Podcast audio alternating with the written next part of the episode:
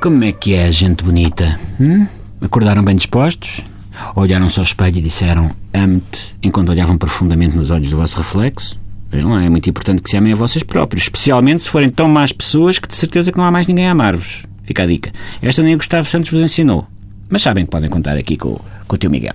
Bom, então, e a bronca do dossiê do Panamá?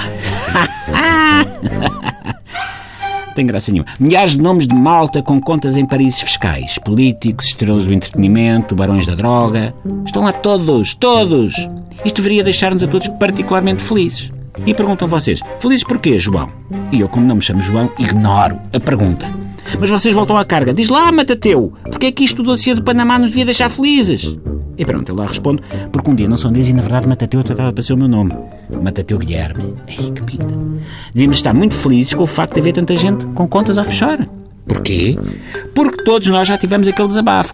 É pá, o dinheiro parece que voa. E agora sabemos, sim senhores, que ele voa mesmo e até sabemos para onde é que voa.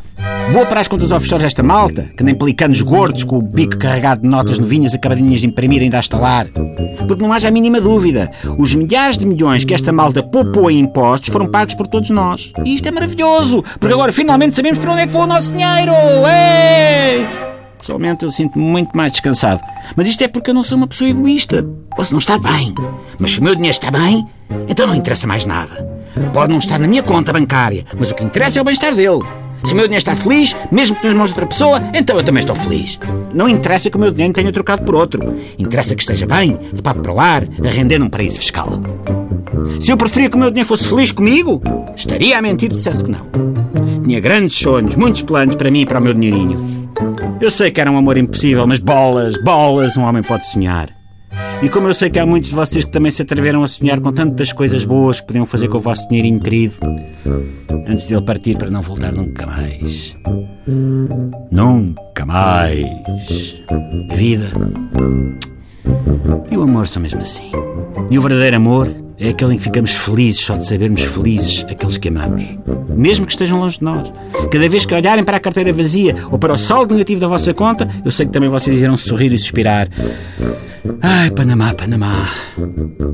Porque esta fuga de informação é como uma carta de um amor há muito distante.